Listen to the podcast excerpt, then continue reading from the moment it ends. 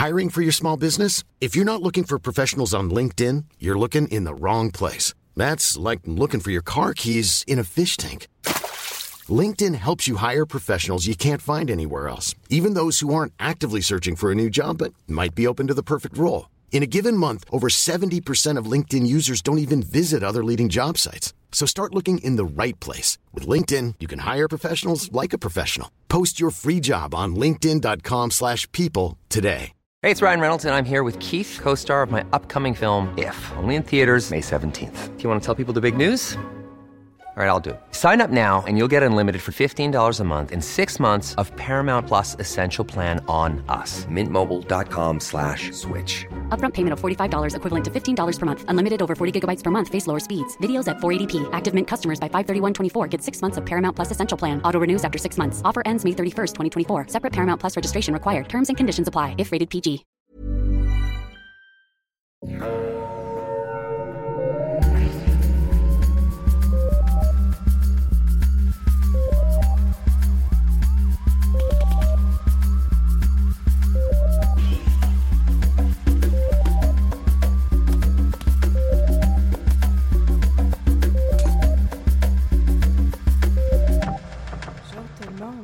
Bienvenue à Un peu de crime dans ton café. Je suis votre animatrice Catherine et je suis avec Audrey comme toujours. Bonjour Audrey, comment ça va? Ah, ça va pas trop pire. Il y a une grosse tempête de neige dehors, mais on est bien en dedans. Et toi, comment ça va?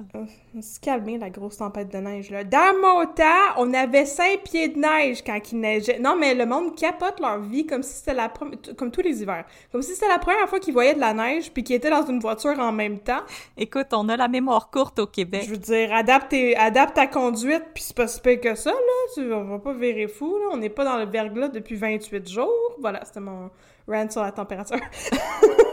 Ben, ma sœur a manqué d'électricité hier pendant comme presque 10 heures, fait que... ben, regarde, ça, c'est plus dramatique. Moi, c'est les gens qui pognent les nerfs sur la route. Fait que, écoute, moi aussi, c'est ça, la tempête du siècle. C'est comme trois ou quatre flocons qui tombent, là, comme si on était dans une publicité de Noël, là. Fait que moi, je trouve ça génial. Voilà.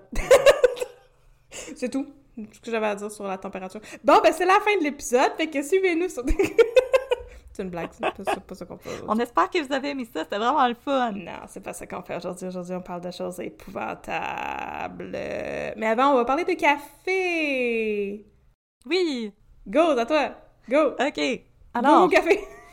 alors comme vous savez, euh, un peu de crime dans ton café, c'est Catherine et moi, mais c'est aussi vous, chers auditaristes. Euh, On aime beaucoup avoir vos suggestions, vos propositions. Alors, parfois, il y en a parmi vous qui nous écrivent pour nous proposer de goûter à des cafés. Et euh, parfois, malheureusement, c'est des cafés auxquels nous, on n'a pas nécessairement accès. Donc, on va vous dire les recommandations de d'autres auditaristes. C'est Et peut-être que vous, vous pouvez vous procurer ces cafés-là. Alors, c'est vraiment pour renforcer ce sentiment de communauté. Alors, aujourd'hui, c'est une suggestion de Audrey, qui n'est pas moi, Ah, ok. qui nous recommande le Café des Chèvres Dansantes, qui se situe en Gaspésie. Alors, c'est le Café des Chèvres Dansantes torréfaction artisanale. Malheureusement, je peux pas vous en dire plus parce que j'ai, la dernière fois que j'étais en Gaspésie, j'avais 12 ans. Ouais, moi, ça fait, ça fait 12 ans à peu près la dernière fois que je suis allée en Gaspésie. Donc, tout est dans tout. Elle n'avait que des bonnes choses à nous en dire. Alors, si vous êtes dans le bout de la Gaspésie, nous vous recommandons le Café des Chèvres Dansantes qui ont un très beau site internet. Mhm. Alors, rendez-vous Café des Chèvres Dansantes en Gaspésie pour découvrir un autre coin de pays et d'autres cafés qui sont disponibles au Québec pour vous remettre sur le piton avant d'écouter des histoires de crimes bien déprimantes. Yeah! Ben, c'est juste. Ouais, c'est pas pire. Ben, ton histoire est très déprimante, mais elle est pas si longue que ça. C'est le, côté... c'est le côté positif, comme ça va faire bien mal pas longtemps. C'est ça, on va arracher le plaster vite. Oui, c'est ça. C'est ça. On va t'arracher toutes les dents, après c'est fini. Écoute, Après, tu peux retourner chez vous manger, manger du pudding. Oui. Parfait. De quoi qu'on parle aujourd'hui? Là, faut qu'on faut qu'on enfile toutes nos jokes maintenant, parce qu'après ça, on sera plus vraiment capable, malheureusement. Que Parce qu'après, ça va être vraiment déprimant. Alors aujourd'hui, je vais vous parler de Jocelyn Hott, le tireur d'élite de la GRC. Là, euh, je vais vous faire des, euh, des avertissements tout de suite. Ça va être un cas... euh, comme tu l'as mentionné, Catherine, dans un épisode précédent, on a pas mal déjà fait les cas plus divertissants. On, est rendu au cas un peu plus tragique et triste et euh, violent.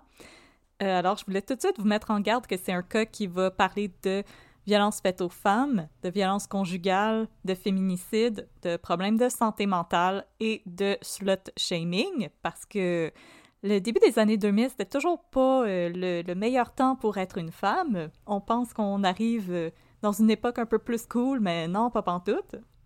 Et euh, je tiens à vous rappeler que si vous avez besoin de ressources, il y a le site sosviolenceconjugale.ca. Leur numéro de téléphone, c'est le 1-800-363-90-10. Leurs services sont offerts 24 heures sur 24, 7 jours sur 7. Alors, si vous ou une personne de votre entourage a présentement besoin d'aide avec une situation de violence conjugale, n'hésitez pas à faire appel au, service de, je répète, sosviolenceconjugale.ca. Vous n'êtes pas seul et on vous aime beaucoup, donc n'hésitez pas à aller chercher ces ressources. Alors, mes sources pour aujourd'hui. Un épisode de Un tueur si proche qui est passé à Canal D. Ah, ça c'est bon, c'est un tueur si proche. Euh, mais je tiens à dire, par exemple, euh, le étrange choix de mise en scène parce que quand l'épisode commence, on voit la personne qui joue le rôle de Jocelyn Hutt et la personne qui joue le rôle de Lucie se déshabiller lentement en avant du gars qui joue Jocelyn Hutt. OK. Ensuite, on a Christiane Desjardins et André Cédillo qui avaient suivi l'affaire pour la presse. On aime ça, la presse. Et un chapitre dans le livre Les grands procès de Daniel Prou, notre cher ami Daniel Prou. Eh, mais c'est dommage le fun! Tant mieux. Bon, bonjour Daniel. Il est toujours la bienvenue parmi nous, ce cher Daniel. Ben oui, il sait pas, mais il l'est. Peut-être ses oreilles cils. Ah, puis euh, aussi, je voulais juste mentionner qu'aujourd'hui, il va y avoir des commentaires sur les forces de l'ordre, la police. Sachez qu'on parle de cet individu en particulier. Euh, les débats sur la police, c'est compliqué et on va essayer de pas trop rentrer là-dedans. On va faire, on va faire ça quand on va parler de Freddy Villanueva. faire des débats sur la police. ok, non. On fera pas ça. On fera pas ça tout de suite non. plus, c'est trop déprimant. Alors, Catherine, si tu es prête, je vais mettre un peu de crime dans ton café. Oui, je suis prête. Avec l'histoire de Jocelyn Hutt, tireur d'élite. Le soir du 23 juin 2001, Pierre Mainville se rend avec un ami, David Savard, chez son cousin à Laval pour y célébrer la Saint-Jean-Baptiste. C'est là qu'il va faire la rencontre de Lucie Gélina, une amie et voisine de son cousin. Lucie, elle agit d'une manière un peu étrange, nerveuse, chaque fois qu'elle passe devant la fenêtre du salon, elle va se mettre à quatre pattes, comme si elle cherchait à se cacher. Pour expliquer ses agissements, Lucie dit à Pierre que son ex-conjoint est tireur d'élite pour la GRC et qu'il pouvait facilement abattre quelqu'un à travers une fenêtre. Mais c'est donc inquiétant, ça, comme début de, de conversation avec quelqu'un. en passant, euh, fais attention aux fenêtres. Ouais, c'est ça. En passant, faut se promener à quatre pattes dans le salon parce qu'il y a peut-être mon ancien chum fou avec un gun qui nous regarde dehors. Fait que si tu vois une petite lumière rouge, c'est pas pour jouer avec mon chat. Oh! Oh non! Caramel!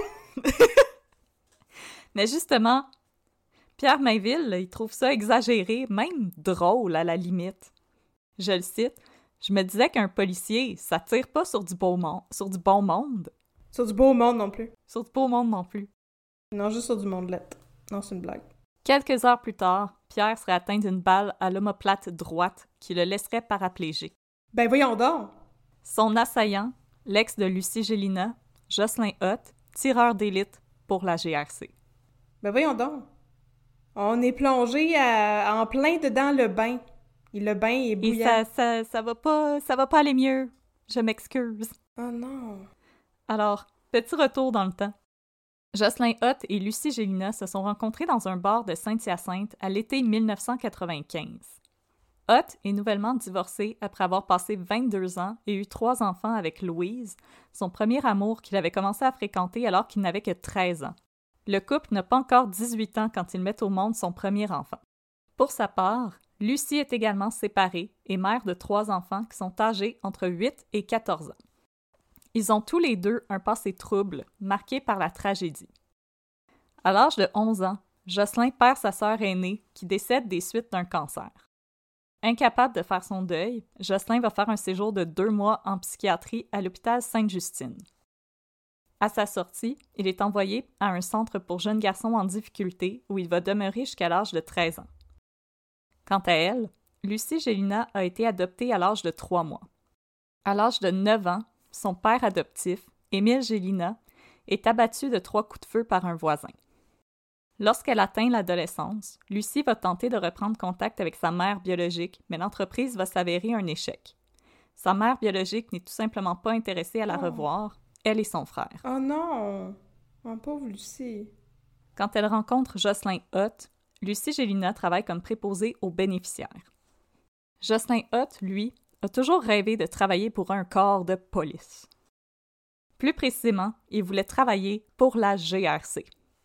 Il va passer haut la main l'exigeante batterie de tests physiques et psychologiques requises pour entrer à la GRC et, à l'âge de 25 ans, va se voir attribuer les fonctions de gendarme spécial. Nice! Qu'est-ce que ça fait un gendarme spécial? C'est comme dans la chanson de Radio Radio. C'est ça que j'allais dire. Des Enfants enfants spécial. spéciaux. Mais lui, c'était un gendarme On spécial. est Des gendarmes spéciales. OK, mais, mais encore, ça fait quoi pour vrai, un gendarme spécial? Ça doit être l'élite ou quelque chose comme ça. OK. Pendant trois ans, il va être affecté à monter la garde sur la colline parlementaire à Ottawa. C'est pour ça qu'il est spécial. Pas n'importe qui peut faire ça. Euh, non, hein? Mais remarque que dans ce temps-là, il n'y avait pas de camion dans les rues à Ottawa. C'était, ouais, c'est une game différente. Mais quand même, faut être spécial pour aller euh, être affecté à ça. faut être spécial pour aller à Ottawa. C'est une ville spéciale. Alors, il va assurer la surveillance des résidences officielles des élus et des différentes ambassades. Quelques années plus tard, Jocelyn est promu au grade d'enquêteur. Dans ses nouvelles fonctions, il va être transféré au bureau de Saint-Hyacinthe, où il va monter une opération d'envergure dans le monde des stupéfiants. Nice. C'est stupéfiant! Les stupes! Ah, c'était stupéfiant, cette opération! C'est stupéfiant, cette opération! ok, parfait. Jocelyn va cependant crouler sous la pression et les nouvelles responsabilités en lien avec son nouveau poste, et bientôt le couple qui forme avec Louise commence à se détériorer. En décembre 1993, Hutt annonce à Louise qu'il la quitte, elle et les enfants, parce qu'il est tombé amoureux d'une de ses collègues de la GRC. Cette dernière lui fait cependant comprendre que ses sentiments ne sont pas mutuels et qu'elle n'est pas intéressée par ses avances. C'est quand même tout un move de quitter sa femme, quitter sa conjointe avant de savoir si l'autre personne est intéressée par toi. C'est comme, je vais, je vais quitter ma job et ensuite devenir euh, justement tireur d'élite alors que je n'ai aucune formation en armes. J'espère que la GRC va me prendre. Fingers crossed! Fingers crossed, on espère! on sait pas. Alors, sa collègue va lui faire comprendre que non, elle ne n'achète pas de sa marchandise, Ah mais. Hutt refuse de prendre non comme réponse. Ah, c'est pas bon, ça. Non. Toutes les comédies romantiques qui nous ont enseigné ça, malheureusement. Mais toutes les comédies romantiques nous ont enseigné que un non, ce n'est que le début de des péripéties. Mhm. Pendant six mois, il va appeler la jeune femme sans relâche et va même aller jusqu'à cogner chez elle à quelques reprises. La jeune femme va finir par déposer une plainte contre Hutt à la GRC pour harcèlement sexuel. Ouais, c'est ça que j'allais dire. C'est pas... euh, Tu veux pas quelqu'un de même pour être un gendarme spécial et un enfant spécial devant le Parlement, là. C'est... Il me semble la GRC aurait dû euh, allumer euh, une petite lumière de four. Mais Hutt va riposter et déposer une plainte contre sa collègue pour comportement indécent en public. Fuck off. Voyons donc.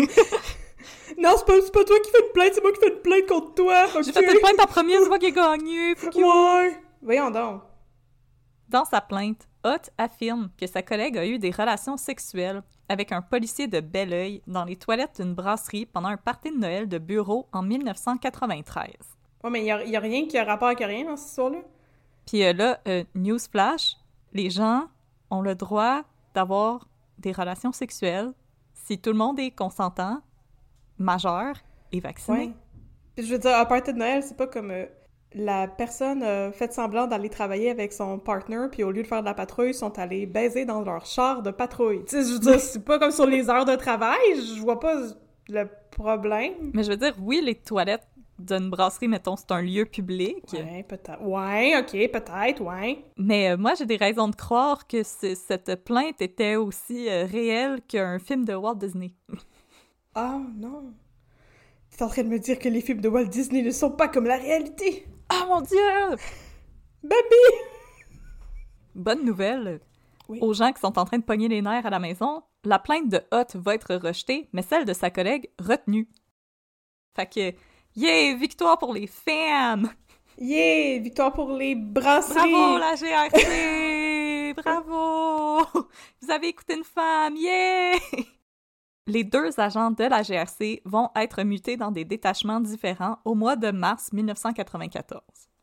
Et là, déconfit, Jocelyn Hott va retourner auprès de Louise et de ses enfants.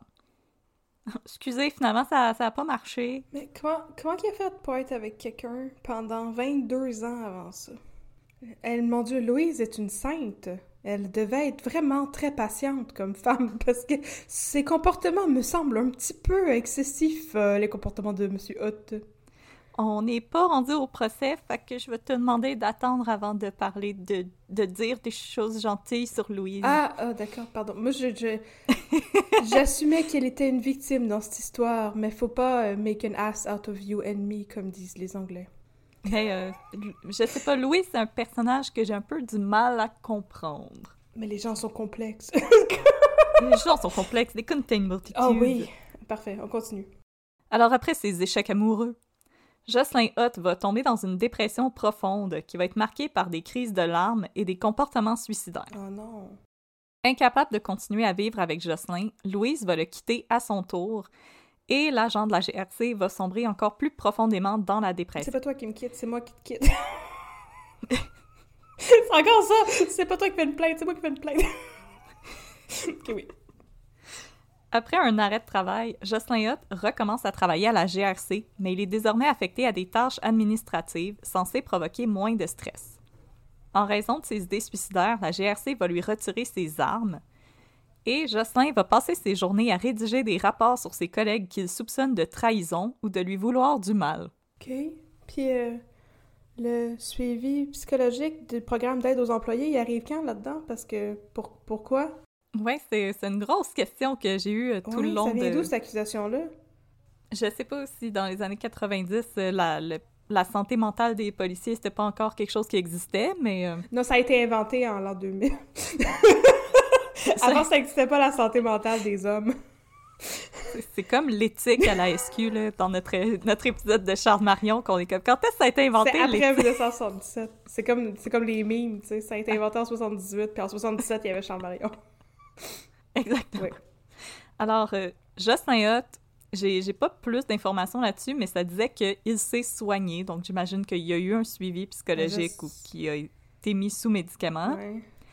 En passant, il n'y a aucun problème avec ça. Si vous avez des problèmes de santé mentale, allez consulter, Ouais. prendre des médicaments. Il n'y a aucun... euh, il ne devrait pas y avoir de stigma autour de ça. C'est super correct. Il faut se soigner. non, c'est super important. Exactement. Si vous avez besoin d'aide, allez la chercher. Il n'y a aucune honte à avoir besoin d'aide. On vous encourage même à le faire. Il n'y a vraiment aucun problème. Puis il faut être plus ouvert aussi sur ces questions-là Oui. de santé mentale. C'est super important de se soigner. Ben oui, c'est, il faut, c'est, important. Puis il faut normaliser ça aussi, puis en parler, parce que euh, c'est rare dans la vie que le monde complote contre toi. Tu sais, fait que si t'as l'impression qu'il y a ça qui arrive, peut-être que... T'aimerais peut-être aller en jaser avec quelqu'un. Oui, pour voir si tes craintes sont fondées. correct. Mettons, une personne extérieure va être en mesure de te dire ça. Euh, que vous soyez policier, chef cuisinier, peu importe, allez consulter. Il n'y a aucune honte, il n'y a aucun problème. C'est parfaitement normal d'avoir besoin de consulter, d'avoir besoin de parler. Moi, je pense que le staff de salade du Boston Pizza, ils volent tout mon fromage. Je suis pas capable de faire mes pizzas comme du monde, c'est tout de leur faute. non, Benoît, Non, Benoît. va, va consulter. Alors, en 1995, la GRC va juger que Jocelyn Hutt est apte à reprendre ses fonctions. Et c'est également à cette époque que Jocelyn Hutt va faire la connaissance de Lucie Gélina. Euh, mais la lune de miel va être de courte durée. À une de ses collègues et amies, Lucie va se confier souvent. Elle dit que Hutt est jaloux, contrôlant et possessif. Qu'il exige de voir les appels qu'elle reçoit sur sa pagette, que Jocelyn Hutt la questionne sur ses allées et venues ainsi que sur ses fréquentations. Euh, Lucie se sent anxieuse et à de nombreuses reprises, elle et Jocelyn vont mettre un terme à leur relation pour finalement la reprendre quelques jours plus tard. Après quelques tentatives de cohabitation échouées, Jocelyn finit par se louer un appartement situé à quelques kilomètres de celui de Lucie, à Sainte-Dorothée. En 1998, Jocelyn Hutt est affecté à la section VIP de la GRC. Il est maintenant en charge de la protection des personnalités canadiennes et d'agents diplomatiques. En tout, ils sont 110 agents chargés de protéger des politiciens canadiens et des dignitaires en visite au pays. Comme tous les membres de son unité d'élite, Hutt doit suivre un entraînement spécialisé. Conduite automobile avancée, maniement des armes à feu et techniques de surveillance. Pendant les élections fédérales de novembre 2000, Jocelyn Hutt va être assigné à la protection du chef du Bloc québécois, Gilles Duceppe. Le plus grand défi professionnel de la carrière de Jocelyn Hutt va arriver au printemps suivant, en avril 2001. Que s'est-il passé en avril 2001? Pas le 11 septembre. Pas encore le 11 septembre. Non, le poisson d'avril 2001. C'était le plus gros poisson d'avril ever. De tous les poissons d'avril. Euh, qu'est-ce qui s'est passé en avril 2001? Je suis censée le savoir? Euh, ben toi puis moi, on était un peu jeunes pour s'en rappeler. Ouais. C'était le sommet des Amériques. Ben, on n'était pas là. On était... À notre défense, on n'a pas participé à ce sommet-là. Oh non, on était, un... on était un peu jeunes. On était en âge de faire le cocoton. cocoton. à la place, proche de Pâques. Alors, le sommet des Amériques s'est déroulé dans la ville de Québec. Ah, ben, effectivement, on n'était pas là, puis on était trop jeunes. Exactement. Pour ça, rappelle pas. Alors, pour les gens qui, comme Catherine et moi, euh, étaient trop jeunes, pour ceux et celles qui étaient pas nés, ou pour ceux et celles qui donnent carrément pas le fuck, le sommet des Amériques, ça s'est déroulé du 20 au 22 avril 2001. Euh, C'était le lieu des pourparlers concernant la proposition de libre-échange des Amériques, Z, L et A. Il s'agissait de la troisième rencontre entourant le processus de négociation après ceux de Miami en 1994 et de Santiago au Chili en 1998. Oh! Capsule historique. Ben oui, je, je, savais même pas qu'il y avait ça, une affaire de libre-échange en Amérique. je savais juste que comme... C'est incroyable! Il y avait eu quelque chose qui s'était appelé le Sommet des Amériques, mais j'avais zéro idée c'était quoi, alors euh, voici. Ouais, dans ma tête, c'était juste comme, euh, comme le G7, ils font juste jaser pour le fun. Moi aussi, je pensais que c'était juste ça. C'était juste comme euh, What's up? What's up, l'Allemagne? Aucune décision importante qui se prend, ils font juste jaser. What's up, l'Allemagne? What's up, l'Italie? Hey! Yo, les Amériques! Alors que... Cuba! Alors là, puisque tous les chefs euh, des gouvernements des Amériques, à l'exception de Cuba... Oh non, ben il était même pas là, Cuba. Maudit Reste dans ton coin, Cuba, on va à parler. côté de la traque, là. Pas les communistes. Hey, les maudits communistes, les rouges. Better dead than red, comme ça. eh boy. Okay.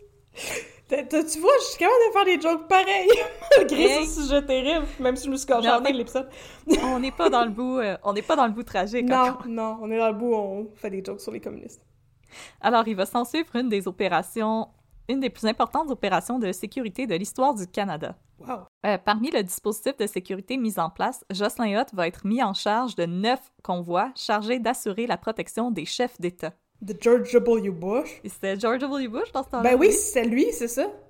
Il portait son petit polo de golf, là, puis un, un alligator en arrière de lui sur le terrain.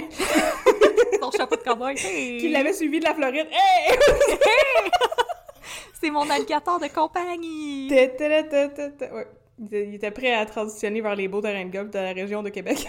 Yeah! Yeah! On va jouer au golf, c'est plein! Cool! En fait, il était ça droit dans le fleuve, les balles de golf. voilà! Non, on est réglé. Fini!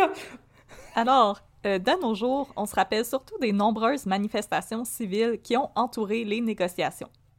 Euh, il va y avoir plus de 50 000 manifestants provenant de partout en Amérique qui se sont rendus à Québec pour faire entendre leurs contestations. Parmi les groupes présents, on va retrouver entre autres Greenpeace, le NPD, le PQ, le Parti communiste du Canada, le Parti communiste révolutionnaire, Mhm. et des nombreux groupes anticapitalistes, syndicaux, étudiants, donc ils se pratiquaient pour 2012, et des groupes féministes. Ben, c'est littéralement parce que Cuba était des communistes qui étaient pas là. c'est vraiment ça! Ouais, ouais, ouais. C'est parce que... Ah, ok, ben voilà. J'avais tout compris. Parce que les manifestants étaient de gauche et non de droite, ils ont fait face à une importante répression policière. Ah, les commentaires politiques! C'était la plaque politique de l'épisode. Nah, on en a fait plusieurs jusqu'à date. Ouais. Mais les autres étaient improvisés, celle-là était scriptée. La police va utiliser des bombes lacrymogènes, des canons à eau, des projectiles de plastique qui vont servir à disperser non seulement des manifestants violents, mais aussi des manifestants pacifiques et les équipes médicales qui faisaient juste essayer d'aider le monde. Des projectiles de plastique, aïe aïe. Ouais, les balles de plastique, tu sais, quand on entend euh, les gens qui ont perdu, euh, le jeune homme qui a perdu un œil à la manifestation Oui. de Victoriaville, c'est ça qui a Oui, euh, je, je pensais que c'était des balles en caoutchouc c'est pour ça. Ok, non, c'est la même chose, parfait. Euh, la répression policière va faire place à des débordements. Il y a des gaz lacrymogènes et des, des projectiles de plastique qui vont être lâchés sur des simples citoyens de la ville de Québec qui essaient juste d'aller travailler, d'aller prendre un café leur chez leurs épicerie. Oh non. qui voulaient juste vivre. D'aller au bon restaurant italien dans le Vieux-Québec où est-ce qu'on est allé. Ouais, je sais pas s'il existait dans ce temps-là. On se rappelle pas c'est quoi le nom, puis on sait pas s'il existait, fait que C'était le voilà, Sapristi. incompréhensible. Ah ben oui, c'est vrai! Vos pattes sont très bonnes, merci! J'étais comme si une- j'ai fait une joke qui est totalement incompréhensible. Euh, Il y a des commerces qui vont être obligés de fermer quand il y a des bombes lacrymogènes qui vont se rendre dans la zone verte, qui était une zone entièrement libre d'activité en lien avec le sommet des Amériques. Donc, il y avait la zone verte où il n'y avait pas de manifestation, la zone jaune où il commençait à y avoir Ouais. des affrontements, et la zone rouge qui était là où il y avait le, le gros de l'action. Et il y a des projectiles qui vont se ramasser dans la zone verte. Ben là. Euh, le sommet des Amériques va cependant se solder sans qu'aucune décision ne soit prise whatsoever. Et en 2003, la présidente de la commission des plaintes publiques à la GRC, Shirley Heafy, va déclarer que les membres de la GRC ont utilisé une force excessive et injustifiée dans leur usage de gaz lacrymogène pour déplacer les manifestants, qu'une réponse plus appropriée aurait pu être mise à l'épreuve en premier. Je veux dire, je, je- je suis d'accord, oui, ça sonne un peu excessif, mais oui. Fait que, au moins, la GRC euh, dit euh, My bad, Mais en même temps, on n'était pas là pour juger, on était au cocoton, fait que on sait pas. on était en train de chiller chez nous. Mhm. Euh, ben, s'il y a des gens qui étaient au sommet des Amériques et qui ont euh, vu ça de près, écrivez-nous, un peu de crime à gmail.com. On est curieux, curieuse. Mhm. À son retour du sommet des Amériques, Jocelyn Hutt est épuisé et il va recommencer à montrer des signes de dépression. Oh non. Euh, pendant les trois jours où les événements se sont déroulés, Hutt pouvait parfois travailler près de 20 heures d'affilée et il va recevoir à deux reprises des bombes lacrymogènes. Ouch.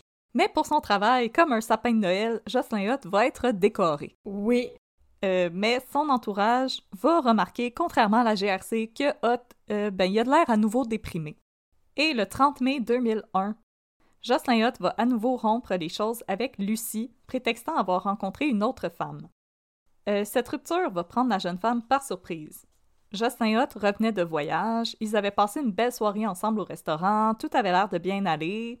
Donc Lucie comprend pas trop qu'est-ce qui s'est passé, alors, le 2 juin, elle se rend chez Hugues Ducharme, son voisin d'en haut, Mhm. pour lui confier sa peine. Euh, Ducharme, qui connaissait Lucie depuis à peine un an quand elle venait d'emménager dans son nouvel appartement, et qui faisait juste la saluer une fois de temps en temps quand ils se croisaient et qui pelletait parfois son entrée parce qu'il était un bon Jack, euh, va lui proposer de sortir pour se changer les idées. Ensemble, ils vont se rendre dans un bar où Lucie va faire la connaissance d'un assembleur soudeur.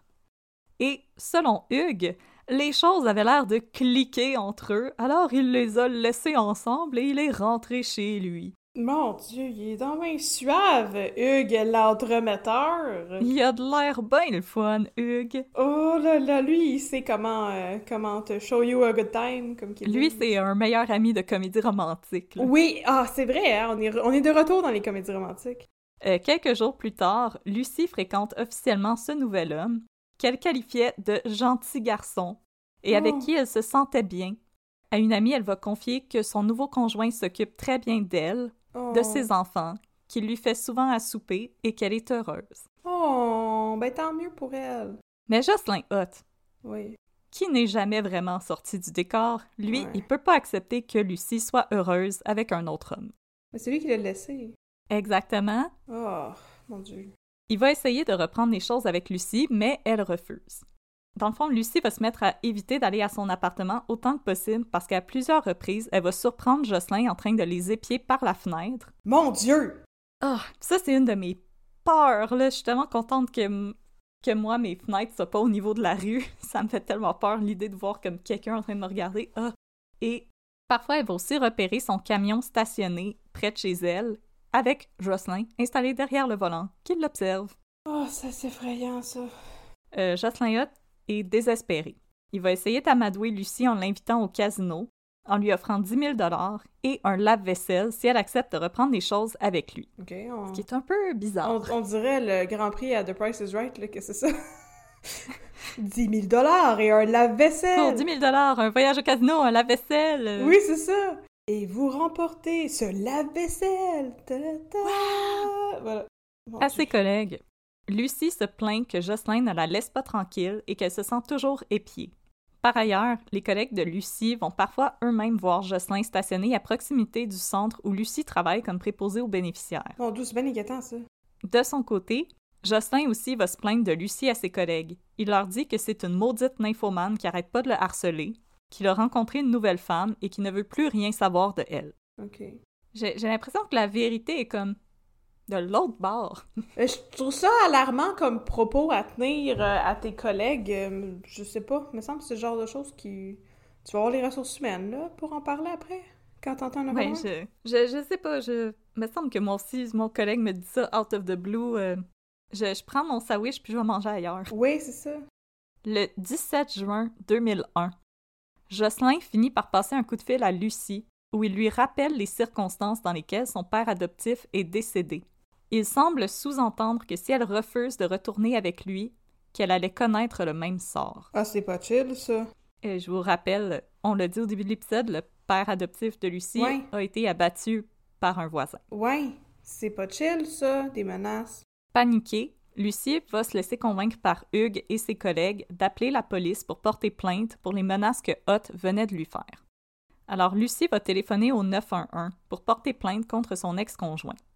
Des agents du service de police de Laval sont dépêchés chez Lucie pour prendre sa déposition. Elle va leur expliquer que Jocelyn est agent de la GRC, qu'il a accès à des armes, qu'il est émotionnellement instable et qu'il l'a menacé au téléphone.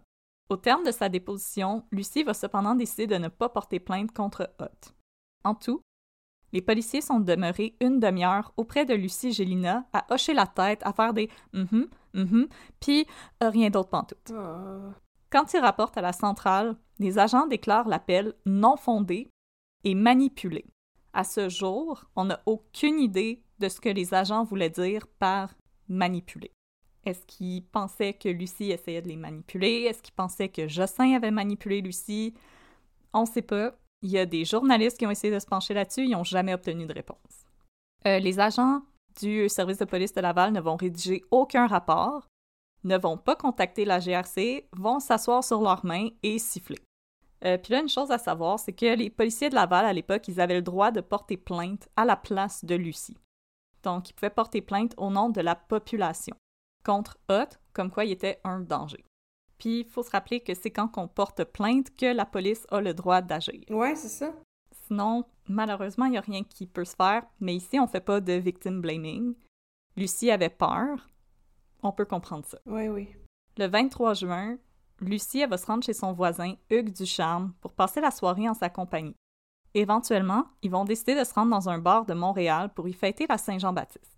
Se joindront à eux le cousin de Hugues, Pierre Mainville, et un ami de celui-ci, David Savard. Une chose dont Lucie se doute, mais que les trois jeunes hommes ignorent, c'est que de l'autre côté de la rue, Jocelyn ôte les épis de son camion, stationné à proximité.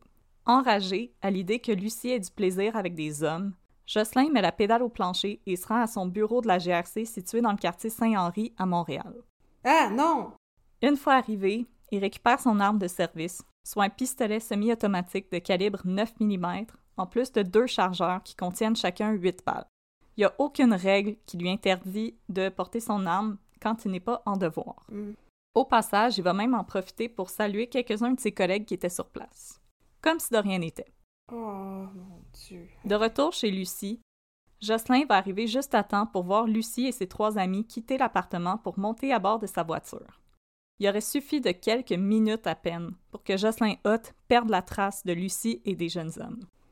Là, avertissement à nos auditoristes qui ont une âme peut-être un peu plus sensible, ça va devenir très rough les prochaines minutes de l'épisode. Ok, je vais fermer mes oreilles. Donc, euh, c'est le petit drapeau rouge si vous voulez euh, faire un fast-forward pour les prochains cinq minutes. Lucie démarre, direction Montréal, et Hot la prend en filature. Quelques minutes plus tard, il fait un appel de phare et Lucie comprend que son ex la suit. Elle se range sur l'accotement et malgré les hésitations de ses camarades, elle quitte son véhicule pour monter à bord de celui de, de Hot. Oh. Là, elle va avoir une brève discussion avec son ex, au terme de laquelle elle va parvenir à le convaincre de se joindre à eux pour fêter la Saint-Jean à Montréal. Jocelyn accepte et Lucie retourne à bord de son véhicule pour reprendre la route. Quelques minutes plus tard, Hot fait un nouvel appel de phare à Lucie parce qu'il veut faire un détour par chez lui pour se changer. Il avait passé sa journée à faire des travaux à l'extérieur du domicile de son frère et ses vêtements étaient sales. Lucie ne comprend cependant pas pourquoi Jocelyn veut à nouveau s'arrêter, et puisqu'elle arrive sur l'autoroute, elle décide de poursuivre son chemin. Mhm. Pour Jocelyn, c'est la goutte qui a fait déborder le vase. Les deux véhicules défilent maintenant sur l'autoroute 13 Sud. À quelques reprises, Jocelyn fonce délibérément dans le pare-choc arrière de la voiture de Lucie. Oh my god! C'est une poursuite. là. Oui, oui! Cette dernière appelle le 911 avec son cellulaire, mais c'est Mainville qui va prendre l'appareil pour que Lucie puisse garder les deux mains sur le volant pour éviter les voitures. C'est là que les balles vont commencer à pleuvoir dans l'habitacle de la petite voiture de Lucie. Oh my god! Assis à côté de Lucie, Hugues Ducharme est le premier à avoir été blessé. Il a reçu cinq balles, dont une lui a fracassé la mâchoire. Ben voyons donc, cinq balles! Oh my god! Et là, je cite son témoignage. C'est comme si une barre de fer m'avait traversé la mâchoire. C'était très douloureux, je ne pouvais plus parler, ça saignait, j'avais la langue déchiquetée. Ben oui, je comprends. Je me suis dit qu'il fallait qu'on se pousse. Je guidais Lucie par signe pour qu'elle passe entre les voitures. On zigzaguait d'un bord de l'autre. À un moment, j'ai senti mon bras se disloquer. J'ai pas senti la balle. Les balles sifflaient dans l'auto, ça criait bien fort. Assis derrière avec David Savard, Pierre Mainville se rappelle avoir parlé longtemps avec le 911. J'ai parlé jusqu'à ce que je reçoive une balle dans le dos. Là, j'ai perdu le souffle et je suis tombée sur le côté. J'ai dit à David que j'avais été touchée dans le dos. Il a passé sa main dans mon dos et m'a dit T'es correct. Puis il a regardé sa main. Elle était pleine de sang. Il m'a dit Bouge plus. Oh my god! Pierre se rappelle qu'à ce moment, il y avait beaucoup de circulation sur la route, probablement à cause de la Saint-Jean-Baptiste. Ben oui. La voiture a commencé à ralentir, puis on a heurté quelque chose. J'ai demandé à David qu'il se couche sur moi, qu'il fasse le mort. Les derniers coups de feu ont été tirés juste à côté de nous. Selon Hugues Ducharme, Lucie a eu le coup fatal dans les derniers moments. Le véhicule était sur la compression, elle ne pesait plus sur le gaz. Il y a eu un léger impact. J'avais l'impression qu'elle était morte. Après la compression, je me souviens plus s'il y a eu d'autres coups de feu. Tout ce que je voulais, c'était vivre. Je pensais à ma famille. Je me voyais pas mourir à ce moment-là, sans explication. Pas longtemps après, la police est arrivée. J'ai jamais été aussi content d'entendre des sirènes. Oh my god! Mais c'est terrible! Il les pourchassait sur l'autoroute en leur tirant dessus! Ben voyons donc! Puis la SQ pouvait rien faire parce qu'il y avait trop d'autos. Ouais. Comme la SQ, ils ont repéré la poursuite, mais ils pouvaient rien faire. Oh my god! Il aurait pu provoquer un encore plus gros accident. Ouais. En tout, 15 balles vont s'abattre sur Lucie, David, Pierre et Hugues. Au terme de l'affrontement, Hot s'est approché à moins d'un mètre du véhicule de Lucie pour l'abattre d'une balle à la tête. Oh my god! La voiture de la Ah. jeune femme s'est écrasée contre un muret et s'est immobilisée. Les quatre passagers sont dans un état critique, mais par chance, les secours arrivent rapidement sur les lieux. Trois balles ont atteint Hugues Ducharme. David Savard a reçu deux balles au bras gauche. Pierre Mainville a reçu une balle à l'omoplate droite qui a ensuite fracassé sa colonne vertébrale. Oh! Mais pour Lucie Gélina, il est trop tard. Euh, c'est elle qui a reçu le plus de balles, cinq au total. Une à la cuisse, une au bras, une à l'abdomen, une à l'épaule. C'est celle qu'elle a reçue à la tête qui l'a tuée. Ben oui. Avertissement, s'il y a des euh, curieux, curieuses parmi vous, euh, dans l'épisode de Un tueur si proche, on voit la voiture être analysée par les experts en scène de crime, Ouais. c'est quelque chose que vous voulez pas nécessairement voir. Oh non, ça, ça doit être épouvantable. Sachez-le. Euh, Puis pendant l'épisode, on entend l'appel au 911 de Pierre Mainville. Ça aussi, c'est pas nécessairement quelque chose que vous voulez entendre. Ouais. Euh, L'appel est disponible même sur Internet, vous pouvez l'écouter. Il y a des choses dans la vie que c'est pas nécessaire de les écouter. Non, effectivement. Euh, Jocelyn Hott, il est en fuite. Les patrouilleurs de la SQ sont à ses trousses. Il va être inter- intercepté quelques kilomètres plus loin quand il s'arrête dans une station-service pour s'acheter un 7-Up. Il est arrêté et amené au poste où il va être accusé du meurtre prémédité de Lucie Gélina et de tentative de meurtre sur Hugues Ducharme, David Savard et Pierre Mainville. Avant la tenue de son procès, Jocelyn Hott va être interné à l'Institut Philippe Pinel de Montréal Mhm. pour y subir des évaluations psychiatriques. Hott est suspendu de ses fonctions, mais il continue de toucher son salaire. Mais voyons donc. Euh, c'est en novembre 2002 que va s'entamer le procès de Jocelyn Hott, qui est accusé du meurtre prémédité de son ex-conjointe, Lucie Gélina. Le nerf de la guerre, ça va être de déterminer si le meurtre était prémédité ou si Hott avait été atteint de folie passagère. Ah. L'ex-conjointe de Jocelyn Hott, Louise, va être appelée à témoigner. Selon elle, elle a bien reconnu les mêmes signes de dépression que Hott avait exhibés au temps de leur rupture en 1994, au printemps 2001, soit après le sommet des Amériques et avant le drame qui allait coûter la vie à Lucie Gélina. Selon elle, le 17 juin 2001, elle s'était rendue chez les parents de Hott avec leurs trois enfants pour y célébrer la fête des pères. Hott n'allait cependant pas bien. Il allait se coucher, il pleurait beaucoup. À la fin de la journée, il aurait supplié Louise de l'aider parce que selon lui, Lucie le rendait fou. Louise aurait alors proposé à Jocelyn d'aller chez Lucie pour discuter avec elle, ce que Jocelyn a accepté. Elle aurait cependant rebroussé chemin quand, presque arrivée chez la victime, Hott l'aurait appelé sur son cellulaire pour lui dire de ne pas y aller parce que Lucie allait lui faire perdre tout ce qu'il avait. Petit rappel, le 17 juin, c'est le jour où Hott a fait des menaces à Lucie au téléphone, la veille qu'elle appelle au 911 pour le dénoncer. Hmm. Euh, dans son témoignage, Louise affirme qu'elle connaissait bien Lucie et qu'elle l'avait embauchée à temps partiel pour tenir un comptoir au marché 441. Elle a cependant regretté la chose parce que Lucie lui posait sans cesse des questions sur Jocelyn et sur ce qu'elle devait faire pour le garder satisfait au lit. Elle m'appelait souvent en pleurant pour me demander des trucs pour garder Jocelyn. À un certain moment, je lui ai dit de ne plus m'appeler. Selon elle, Jocelyn a souvent essayé de se débarrasser de Lucie sans jamais y parvenir. C'est Louise qui dit ça. C'est Louise qui dit ça. Fait qu'est-ce est-ce qu'elle essaie de faire passer Lucie pour une ex obsédée? Ouais. Je suis pas sûre que j'aime ça. comme- Le plan de la défense, c'était vraiment de faire passer Lucie pour une espèce de nymphomane obsédée avec Jocelyn Hott. Ben oui, c'est bien le fun d'être une nymphomane, là, mais je veux dire, c'est pas elle qui l'a pourchassé sur l'autoroute en, y tou- en y tirant des balles, là. Non, puis je veux C'est dire, quoi le rapport? tu sais, être aux prises avec une personne obsédée, il y a des recours autres que l'abattre sur l'autoroute. Oui, effectivement. Comme même si ça avait été le cas, parce que moi, je m'excuse, toute la défense, moi, je j'y crois pas deux minutes. Il y a d'autres recours? Il était quand même policier. Je pense qu'il connaissait ces recours-là. Ouais. Puis comme, j'ai à dire, de mettre fin à une relation pour la reprendre quelques jours plus tard, c'est une technique de manipulation. La violence conjugale a plusieurs fois. Ouais, effectivement. Euh, la défense va aussi faire témoigner la mère de Jocelyn Hott, qui va raconter comment euh, son fils a fait sa première dépression à l'âge de 11 ans, quand sa sœur aînée est décédée des suites d'un cancer.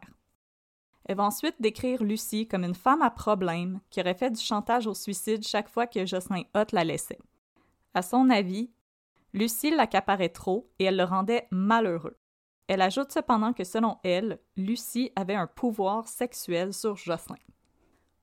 Ça m'a vraiment fait pogner les nerfs, ce témoignage-là. Tellement inutile, on s'en fout tellement. Effectivement. Le pouvoir sexuel, si bon. Pouvoir sexuel. Ouais, parce que le monde, ils ont absolument aucun libre arbitre dans la vie. Non, mais Non, non. parce que moi, la chose qui m'a comme frappée aussi, Oh. c'est que euh, le procès de Cordelia Vio, euh, le cas que j'avais fait pour le Podfest, Oui, oui. c'était ça faisait partie des arguments que Cordelia Vio avait un pouvoir sexuel sur les hommes. Mhm. Puis Cordelia Vio, c'est début du 20e siècle. Puis là, on est début du 21e siècle, puis on pense encore que c'est des arguments, ça. C'est encore très populaire comme argument, on dirait, c'est ça? Comme, là, là, on peut en revenir, là? La, la succube, euh, etc. Les gens ont le droit d'être dans des relations très sexuelles, pas sexuelles. Ça n'a aucun rapport avec ce qui est arrivé, ça me, ça m'enrage. Mais non, parce que ça cautionne aucune violence, là, ça. C'est- C'est c'est comme si... euh, effectivement, ça fait juste perpétrer l'idée que mais nous, les femmes, on rend les hommes complètement fous et ensuite ils sont plus du tout responsables de leurs actions. Ce qui est pas vrai, pas en tout. Non, absolument pas. Ah, non, j'aime pas ça. Ensuite, Jocelyn Hutt va témoigner.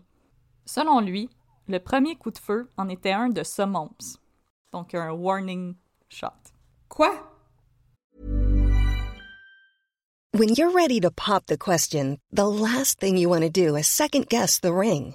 At Bluenile.com, you can design a one of a kind ring with the ease and convenience of shopping online. Choose your diamond and setting. When you find the one, you'll get it delivered right to your door. Go to Bluenile.com and use promo code LISTEN to get $50 off your purchase of $500 or more. That's code LISTEN at Bluenile.com for $50 off your purchase. Bluenile.com code LISTEN. De warning de quoi? De, je sais pas, moi, de attention, je, je, je vais t'abattre avec 15 balles. Ouais, c'est ça. euh, Le premier coup de feu, c'était pour inciter Lucie à arrêter son véhicule.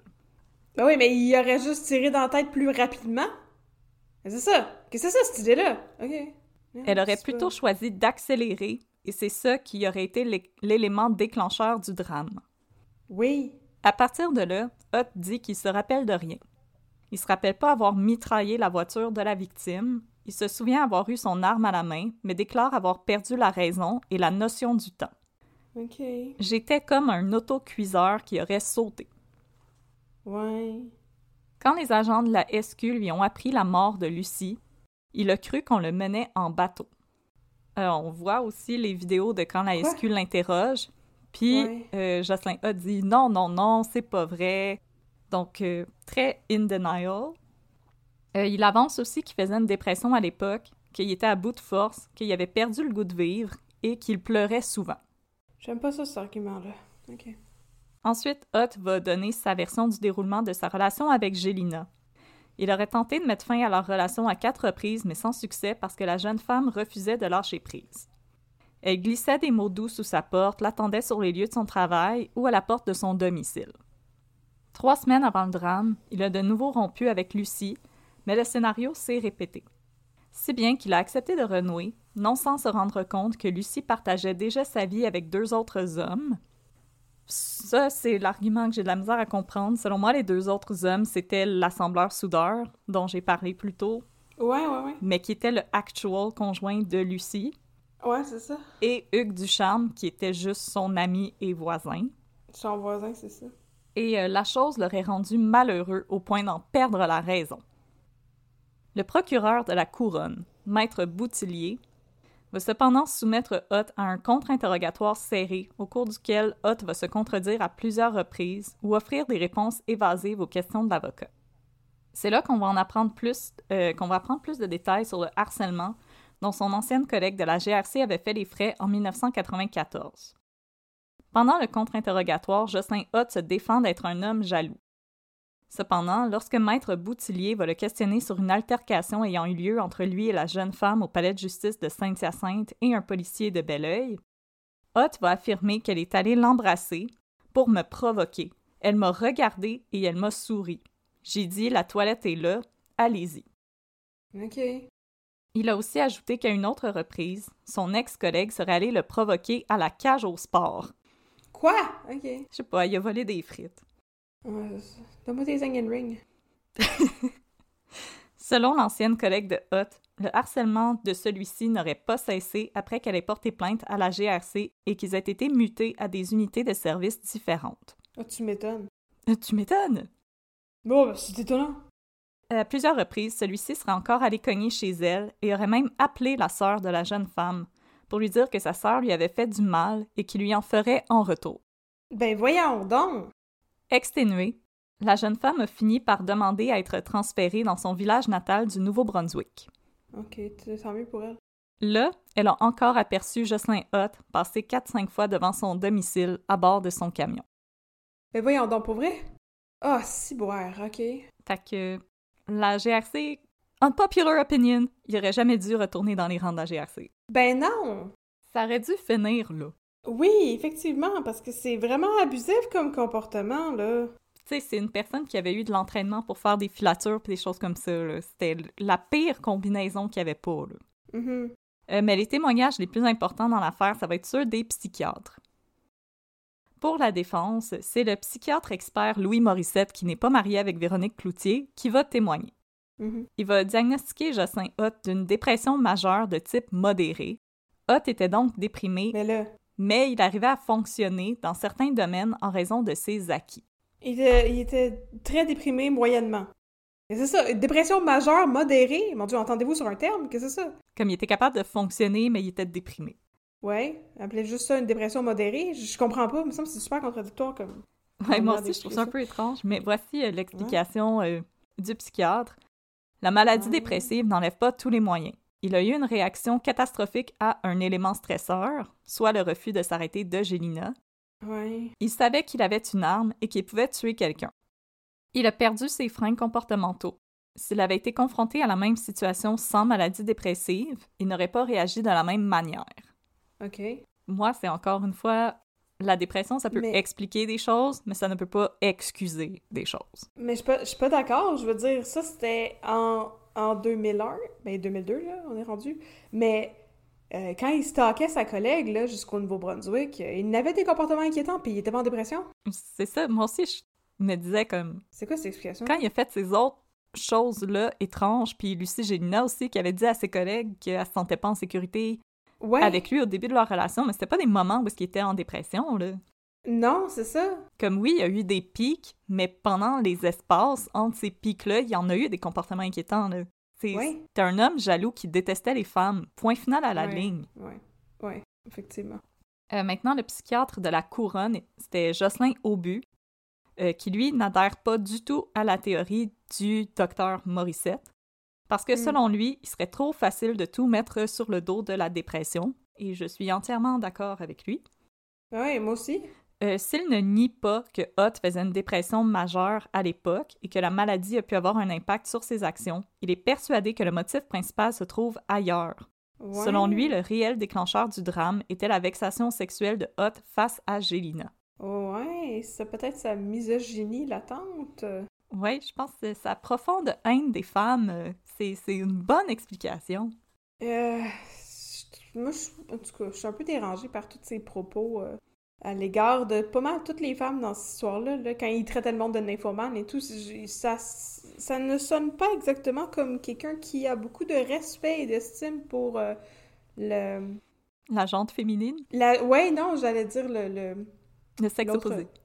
Pas le sexe posé. Oui, mais la jante féminine, ça fait. Alors, le soir du 23 juin, Hutt se serait rendu au domicile de Gélina pour la trouver en compagnie de trois jeunes hommes en train de boire de la bière et de fumer des joints. Elle a le droit, live your best life. Euh, oui. À un moment, quelqu'un a tiré les rideaux et Hutt a assumé que Gélina s'apprêtait à avoir des relations sexuelles avec les trois hommes. Encore une fois, elle a le droit. C'est ses affaires. Ouais, mais il allait peut-être faire d'autres choses aussi. Il pouvait euh, faire des courses sur Mario Kart. Euh, oui. Peut-être qu'il voulait pas que le monde creepy dans la rue les regarde, puis qu'il se posait Ouais. un premier rideau. Peut-être qu'elle voyait que Jocelyn Hutt, il l'épiait puis elle a fermé les rideaux parce qu'il était écœuré. Ben oui, c'est possible, ça aussi. En colère, c'est là que Jocelyn Hutt serait allé chercher son arme à Saint-Henri. Et là, euh, je cite Monsieur Aubu. Il a eu 50 minutes pour faire un autre choix. Il savait ce qu'il faisait, donc il était conscient de ce qu'il faisait. Selon lui, la théorie du docteur Morissette équivaudrait à dire que le crime s'est décidé sur un dixaine et ça tient pas la route. Oui, mais c'est ça que j'allais dire, ok. Euh, lors des plaidoyers, Maître Boutillier déclare que les faits parlent d'eux-mêmes et la preuve ne laisse aucune place au doute raisonnable. Hutt a harcelé Lucie Gélina pendant les semaines qui ont précédé le drame et lui a fait des menaces à peine voilées en lui disant six jours avant la date fatidique qu'il avait laissé sa dernière chance et qu'elle finirait comme son père. C'est une chronique d'une mort annoncée, a dit Maître Boutillier. Involontaire, il est allé chercher son arme, un trajet de 50 minutes. Le crime n'a pas duré trois secondes. Ouais. Il a duré 6 minutes et 10 secondes sur une dizaine de kilomètres au cours d'une chasse à l'homme. Ben c'est ça, effectivement. Je veux dire, quelque chose d'impulsif, ça aurait été, il a déjà son gun, elle ferme les rideaux, il tire à l'aveuglette dans l'appartement parce qu'il pète une coche. Pas... euh, Je veux dire, il y avait effectivement énormément de temps pour réfléchir à ce qu'il faisait, là. C'est ça. Moi, c'est vraiment le trajet pour aller chercher le fusil, l'avoir suivi. Puis quand il dit, oh non, le premier coup, c'est un avertissement, ok, puis les 14 autres, c'était quoi? Ouais, c'est ça. Mais pourquoi même tu tirais un coup d'avertissement? Je veux dire, il était censé se suivre pour aller à un party de la Saint-Jean. Il n'y a, pas question d'avoir une arme là-dedans. Pas en tout, là. Comment les autres étaient censés comprendre ce qu'il essayait de signaler? Ça n'a pas de sens. Puis je veux dire, il savait où est-ce qu'il s'en allait. Là. Il aurait pu juste aller se changer puis aller les rejoindre plus tard. Les deux avaient des cellulaires. Je sais, je sais que dans le temps, pas tout le monde avait des cellulaires, mais eux, il y en avait. Là. Ah, Je suis pas d'accord. Pas d'accord, pas d'accord. Boutillier a dit Oh. Le crime n'a pas duré 3 secondes. Il a duré 6 minutes 10 secondes sur une dizaine de kilomètres au cours d'une chasse à l'homme. Il a tiré 15 balles. Ça n'y est pas venu comme ça parce qu'elle ne voulait pas se ranger sur l'accotement. Il l'a tué parce qu'il était incapable de supporter qu'elle voie d'autres hommes. Ça prend plus qu'une dépression pour arriver au meurtre. Ça prend des traits de personnalité. Ah, oui, je... Puis là, je- Oui, moi, je suis comme gros applaudissements à Maître Boutillier. euh. Oui, Wilfrid, de son prénom. Au terme des procédures, le juge Gomery, c'était le juge Gomery qui présidait cette affaire. Ah! De la commission Gomery, plus tard? Exactement. Ah, intéressant. Euh, le juge Gomery va refuser que certaines preuves soient présentées au jury, composé de sept femmes et cinq hommes. Entre autres, le juge Gomery s'interroge sur l'intégrité du témoignage des deux policiers de Laval qui se sont rendus chez Gélina le soir du 18 juin 2001. Ah, ouais. Ceux du témoignage manipulé, là? Ouais, Ah, ouais c'est c'est deux, euh, deux agents super euh, Oui. professionnels. Euh, devant le tribunal, les agents Roofer et Sirois ont raconté que le soir où ils ont rencontré Lucie Gélina, elle voulait juste avoir des informations et elle n'était pas prête à porter plainte. Elle voulait pas nuire au travail de Hot. Selon les agents, Gélina était calme, un petit peu inquiète, mais rien, rien pour s'inquiéter. Mais six jours après avoir pris connaissance du drame, il y a un rapport qui est arrivé sur le bureau de leur commandant sur Mhm. l'appel de Lucie Gélina. Étrangement. Puisque les témoignages des agents contredisaient l'appel paniqué de Gélina au 911, le juge a choisi d'écarter la preuve.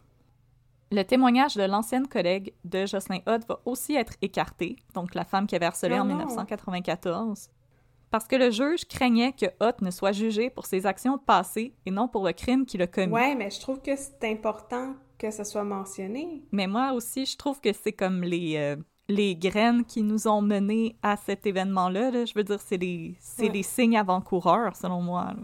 On appelle ça un contexte. Voilà. Ouais. Alors, il y a trois verdicts possibles. Meurtre prémédité, meurtre non prémédité ou homicide involontaire. Il n'y a aucune possibilité d'acquittement. Culpabilité majeure, mais modérée. C'est ça. Alors, euh, Catherine, selon toi, le verdict? Euh, premier degré. Le 18 décembre Oui. 2002, bonne fête moi, Hott est reconnu coupable du meurtre prémédité de Lucie Gélina. Il est également reconnu coupable de tentative de meurtre Ouais, sur les ouais, personnes de David Savard, Pierre Mainville et Hugues Ducharme. Il écope d'un emprisonnement à perpétuité sans libération conditionnelle possible avant 25 ans, plus des peines complémentaires de 20, 15 et 15 ans de pénitencier pour les tentatives de meurtre. Ouais, pourquoi pas? Good. I like that. Le juge Gomery ne ménage pas ses mots à l'endroit de Hutt. Je n'ai jamais entendu un mot de remords que Jocelyn Hutt pourrait avoir à l'égard des victimes. Je n'ai aucune empathie pour l'accusé qui est un narcissique qui pense juste à lui et ne regrette rien. Lucie Gélina ne méritait pas la mort. Vous avez trahi la fierté de vos parents, de vos enfants et de la GRC. Malgré la lourde peine dont écope Jocelyn Hutt, les vies de Hugues Ducharme, David Savard et Pierre Mainville sont à jamais changé par ce soir fatidique du 23 juin 2001. Hugues Ducharme, qui travaillait dans une usine, n'a jamais pu reprendre le travail. Oh. Outre les séquelles psychologiques, il a perdu une bonne partie de l'usage de son bras et de sa main gauche, en plus d'avoir subi de nombreuses opérations pour reconstruire sa mâchoire. Sa mémoire à court terme est également affectée. David Savard, électromécanicien, a perdu la mobilité de son bras gauche et souffre d'un important syndrome de stress post-traumatique. Ben oui, euh, je comprends. Ça doit être difficile après ça de rouler sur la 13 aussi. Exactement. Il n'a également jamais repris le travail. Pierre Mainville, qui travaillait comme technicien d'essai dans une compagnie de développement, n'a jamais pu retourner au travail. Il est paralysé de la poitrine aux pieds et souffre de spasmes graves, en plus d'avoir des plaques de métal qui soutiennent sa colonne vertébrale. Oh, c'est bon. Euh, les trois hommes vont intenter une action en dommages et intérêts contre la police de Laval, qui a eu un rôle important dans l'accident dont ils ont été victimes. Au terme de longues procédures judiciaires, la ville de Laval est condamnée par la Cour d'appel du Québec à verser plus de 800 000 à Pierre Mainville, 500 000 à Hugues Oh. Ducharme et 62 000 à David Savard. J'espérais que c'était pas, euh, c'était pas 800 000 split en trois, là? Mais 62 000 c'est pas beaucoup, me semble. Ah là là là là là là. Mais David Savard, c'est celui qui s'en est le mieux tiré. Ah ouais, mais quant à moi, ça mériterait une meilleure... Je- euh, mais je dis ça en pesant mes mots. là. L'idéal, ça aurait été qu'il aille fêter la Saint-Jean avec Lucie Gélina puis que tout le monde soit correct. L'idéal, c'est pas de se faire pourchasser sur l'autoroute puis tirer plein de balles. Exactement. Ah ouais, 62 000, je suis pas d'accord avec ça. Oui. Euh, les médias ont passé beaucoup de temps aussi à fustiger euh, la police de Laval d'avoir absolument rien fait pour aider Lucie Gélina. Ouais. Puis je tiens à dire que dans un journal de Laval où j'ai trouvé le résultat des, de la poursuite de David, Hugues et Pierre contre la ville de Laval, Mhm. ils se sont trompés dans le nom de Lucie. Ils l'appelaient Lucie Gingras. Puis ça m'a tellement fâché qu'une victime de violence conjugale, on dise son nom tout croche. Oh, oui. Ça m'a vraiment énervé. Oui. Puis, on est à la conclusion de mon épisode. Ah, euh, non, mais euh, l'affaire du journal, là, on va écrire un article pour décrier que la police de notre ville a pas été capable de se badrer d'un cas de violence domestique, de violence conjugale comme du monde, mais nous autres, on n'est pas foutus d'écrire le nom de la victime comme faut. Exactement. Ben voyons donc. OK, oui. Pas bravo, là. On n'est plus en 1879, là. C'est pas Mary Gallagher, là. Non, non. Il y a des sources pour vérifier. C'est pas, c'est pas difficile. Il y avait Ah! beaucoup d'articles de la presse. là. C'était pas, pas difficile de trouver euh, des choses comme ça, il ça faut. vient de la part de la personne qui est pas capable de prononcer le nom de Jonathan Betté comme du monde. Écoute, Oui. euh, mais là, on en est à la conclusion. Ah! OK. Jocelyn Hutt est décédé d'un cancer du pancréas en 2014 à l'âge de 55 ans. Il était toujours emprisonné à Sainte-Anne-des-Plaines. Mais là, c'est le silver lining de l'épisode. Je t'avais promis qu'il y allait avoir euh, du positif à la fin de l'épisode et voici. Le silver lining, c'est qu'il est mort du cancer du pancréas? Non, non, il y a un silver lining. OK. OK. J'étais comme, je sais pas, il me semble que il y a pas beaucoup de... Non, non, non, non, je suis pas en train de me réjouir de la mort de quelqu'un Ça d'autre. aurait pu être pire, ça aurait Non, pu il y a être quelque chose pire. qui vient. là. Il y a encore un paragraphe dans mon texte. là. Ah, d'accord, d'accord. Pierre Mainville a refusé de se laisser abattre. Il a fondé une famille. Il est père de deux enfants. Oh! et il a voué son énergie à la pratique de l'escrime de haut niveau. Il a participé aux Jeux paralympiques de Pékin en 2008, Londres en 2012, Rio en 2016. Il est le premier médaillé du Canada au championnat du monde d'escrime en fauteuil roulant en 2010. Interrogé au moment du décès de Hutt en 2014, Mainville s'entraînait encore pour participer à des championnats d'escrime et disait n'éprouver aucune rancœur à l'endroit de Hutt, que celui-ci avait tout mis derrière lui et qu'il se concentrait sur son avenir. C'est donc bien beau, ça. Ok, je suis excusez. Je suis d'accord que c'est une belle finale.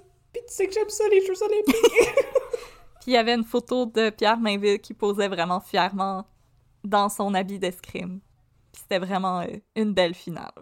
oh, wow. Je suis contente pour lui. Oh, Catherine!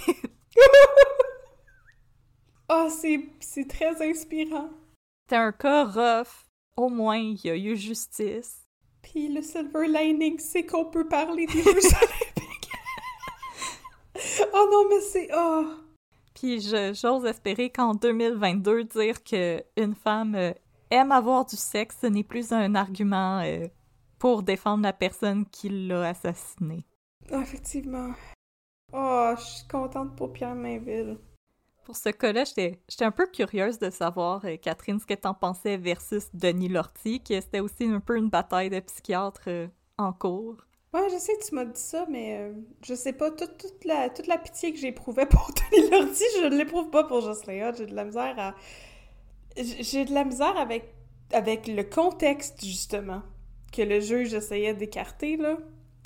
Euh, je trouve que, justement, son historique d'harcèlement puis de comportement comme manipulateur et contrôlant à l'égard des femmes, ça rend ça plus dur pour moi de d'avoir l'impression qu'il a pété une coche puis il était plus en contact avec la réalité.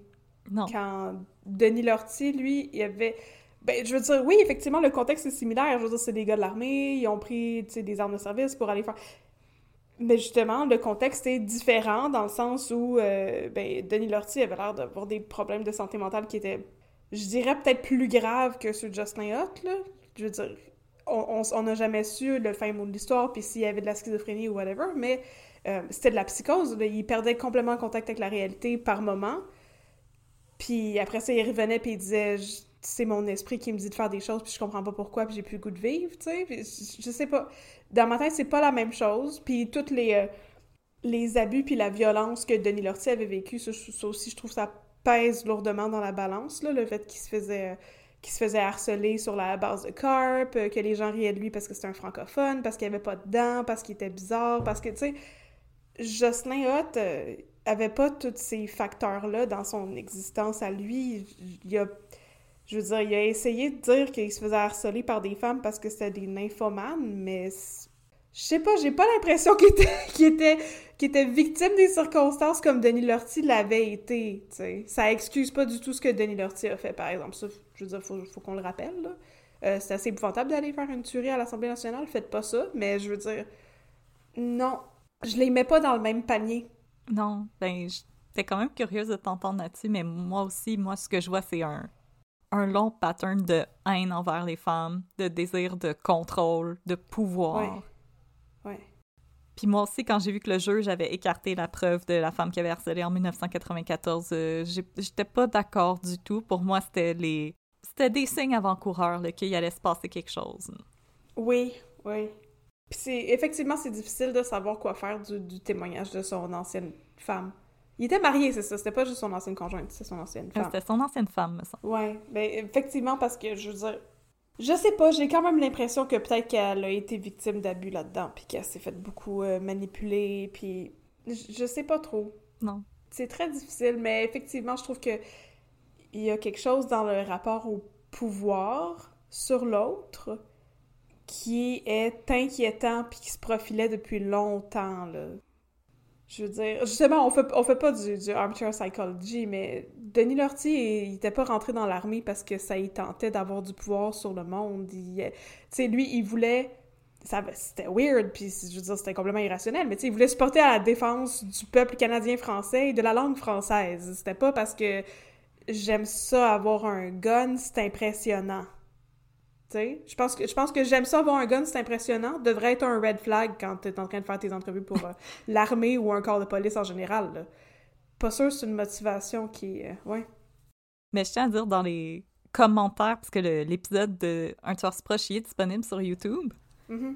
Puis euh, dans les commentaires, c'était un peu ça qui revenait beaucoup. Ah, les bœufs, c'est tout du monde avec un complexe de supériorité puis un gun. puis je me dis comme wow, wow, wow, wow, wow, Je pense pas du tout.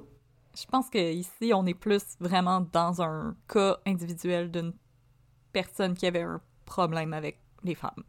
Oui, oui, absolument. Je pense pas qu'il faut mettre tout le monde dans le même panier, justement. J'ai un peu de la misère avec... Euh, non, en fait, je pense pas. Je, sais qu'il y a des gens qui rentrent en police pour protéger la population. Oui, bien, sûr. Il y a plein de monde qui vont aller faire ce métier-là par, par idéalisme, parce que c'est un métier qui se prête à ça.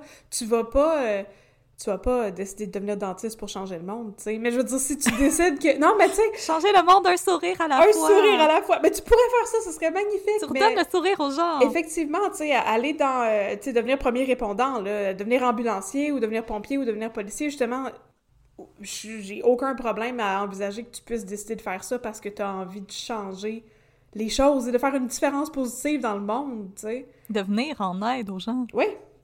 Mais si tu me permets euh, Catherine. j'aimerais faire, euh, j'aimerais faire une recommandation euh, média à nos euh, auditoristes. Ben oui, c'est quoi? ben, j'aimerais recommander, je t'en ai déjà parlé, la troisième saison de la série Plan B. Oui! Je pensais à Véro TV qui est disponible sur tout.tv. Bon, c'est l'extra, mais l'extra, vous pouvez l'avoir gratuit pendant un mois, puis il y a six épisodes, donc ça assure. Regarde assez facilement, puis dans le fond, Rapidement, c'est euh, l'histoire d'une jeune femme qui est jouée par Anne-Elisabeth Bossé, qui est patrouilleur et qui se rend sur les lieux d'un drame conjugal qui va mal se terminer. Et là, elle va faire appel à ce qu'on appelle l'agence plan B pour retourner dans le temps puis essayer de prévenir le drame conjugal. Mais ce qu'on constate, c'est que c'était pas.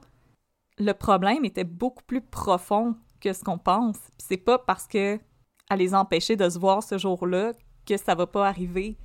C'est pas parce que c'est pas arrivé mardi que ça arrivera pas jeudi. Donc on voit vraiment à quel point c'est un problème avec des ramifications profondes et qui demande de l'aide une volonté de changement. Ouais. Je trouve que c'était une série absolument magnifique qui montrait vraiment la violence conjugale avec beaucoup de nuances. Euh, c'était tout en teinte de gris. Puis on voit autant la détresse d'une victime que la détresse mentale d'un perpétreur. Mhm. Puis je trouvais que c'était très fort de cette série-là de quand même montrer une certaine empathie pour un monstre. En tout cas, moi, je trouve que c'est une chose que on fait bien au Québec.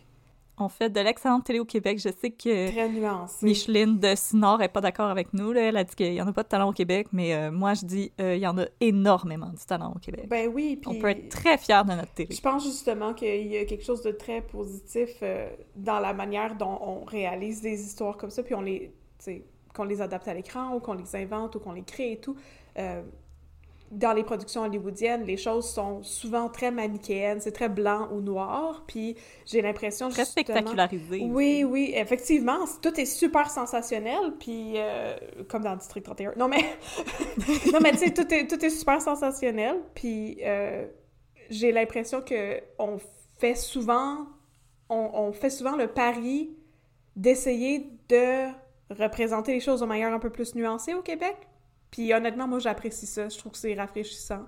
Mais il y avait un moment particulièrement marquant dans la série où Anne-Elisabeth Bossé va accompagner l'homme violent, qui est joué magnifiquement joué par Vincent Leclerc. Vincent Leclerc, que, qu'on aime d'amour. Séraphin, mon amour. Maudit qui Oui. est bon, ce homme-là. Elle va l'accompagner dans un centre pour hommes qui ont des problèmes de violence. Puis elle va croiser une femme qui travaille dans ce centre-là, puis elle fait le saut en la voyant. Puis la femme lui dit ben écoutez, c'est toujours des femmes qui aiment qui aident les femmes, puis des hommes qui aident les hommes, comment on peut espérer se comprendre un jour j'ai trouvé que c'est une magnifique citation. Cette conversation-là de Anne-Elisabeth Bossé avec cet employé-là, c'était juste ça, ça faisait la série au complet parce qu'elle lui disait aussi Imaginez la détresse que quelqu'un vit pour en venir à faire subir ça à quelqu'un. Oui. C'était magnifique. C'est pour ça que j'ai autant adoré cette série-là parce que c'est vraiment un regard nuancé et humain sur la violence.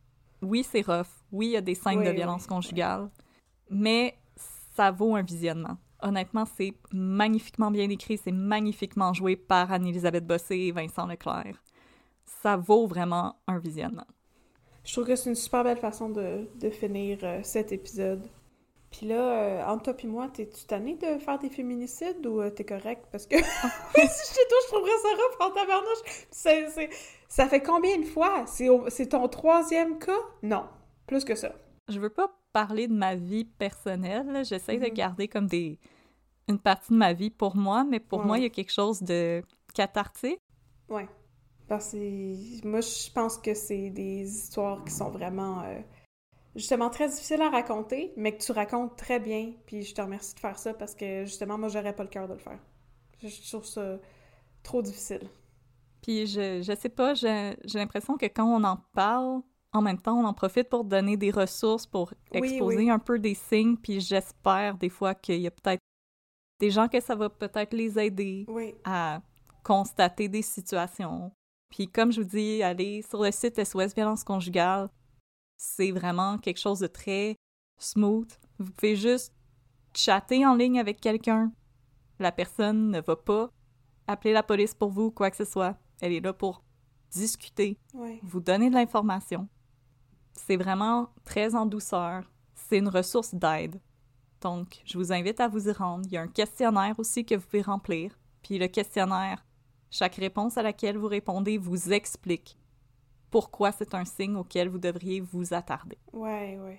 Effectivement. Puis je trouve ça, d'autant plus important que tu acceptes de faire ce travail-là parce qu'on on sait, tu sais, statistiquement que c'est beaucoup des jeunes femmes qui consomment du true crime puis qui nous écoutent. Puis justement, ça, ça, ça tape in dans l'idée que souvent, en tant que femme, on consomme des produits comme ça parce qu'on aime s'outiller. Tu sais?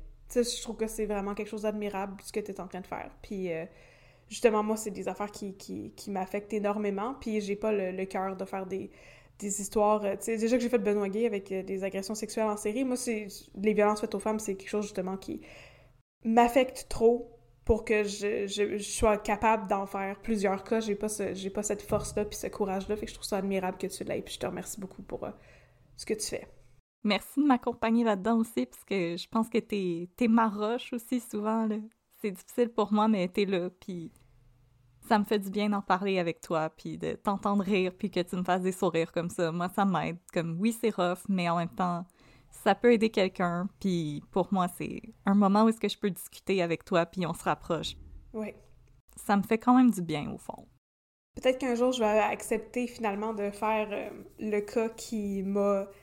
Tu sais, parce qu'on a tous un, une histoire qui nous a euh, plus marqué, ou tu sais, dans notre vie personnelle, ou quelque chose qu'on a vu qui a, qui a comme touché une corde sensible, puis qui nous a fait s'intéresser au true crime.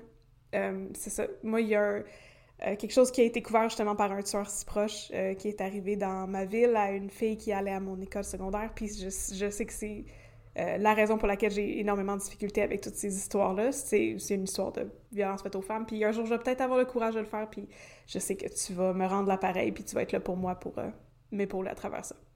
Ah! C'était plein d'amour et de bienveillance. Ah, je m'attendais pas à pleurer à la fin de cet épisode, mon Dieu. Les Jeux, les Jeux olympiques, le Paralympique, Pierre Mainville. Oh, c'est tellement... C'était vraiment... Oui, c'était beau et inspirant comme finale, je suis vraiment d'accord. On espère que vous avez apprécié cet épisode qui était vraiment très bien rodé. Merci beaucoup, Audrey, pour tout ça. Mon Dieu, je suis, fatiguée. Ça a pris toutes mes émotions, histoire-là. Oh!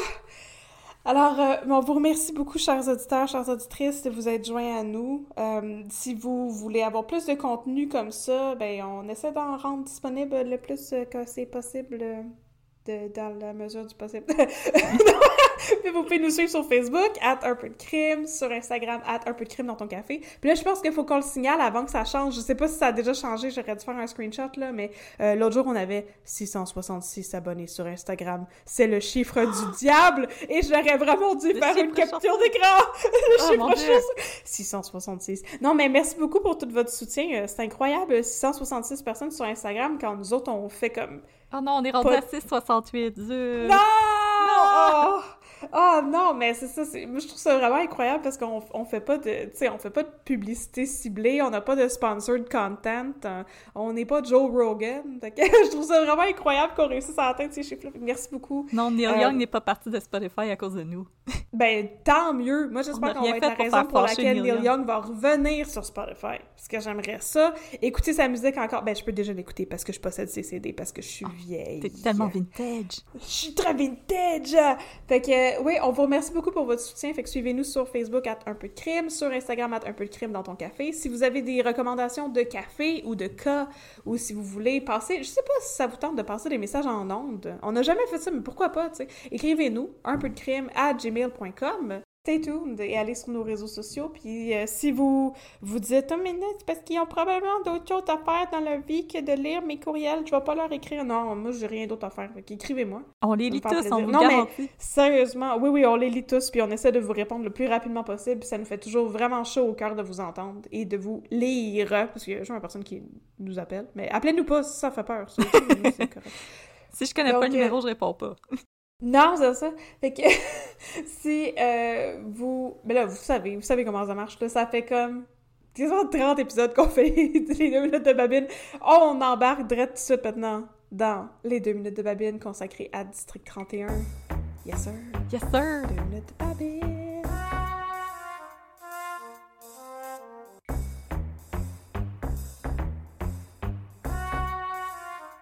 Ok, mon chum. Ouais, partner, c'est qui? Là, j'ai une, j'ai une histoire à te conter, là. Ok, attends, je m'assois. T'as-tu ta tasse du SPGM? Ah, je l'ai pas. Non, elle est dans le... Oh, mais en plus, je l'ai pas eu dans ma cuisine! Elle est dans la Oh! vaisselle! Ah!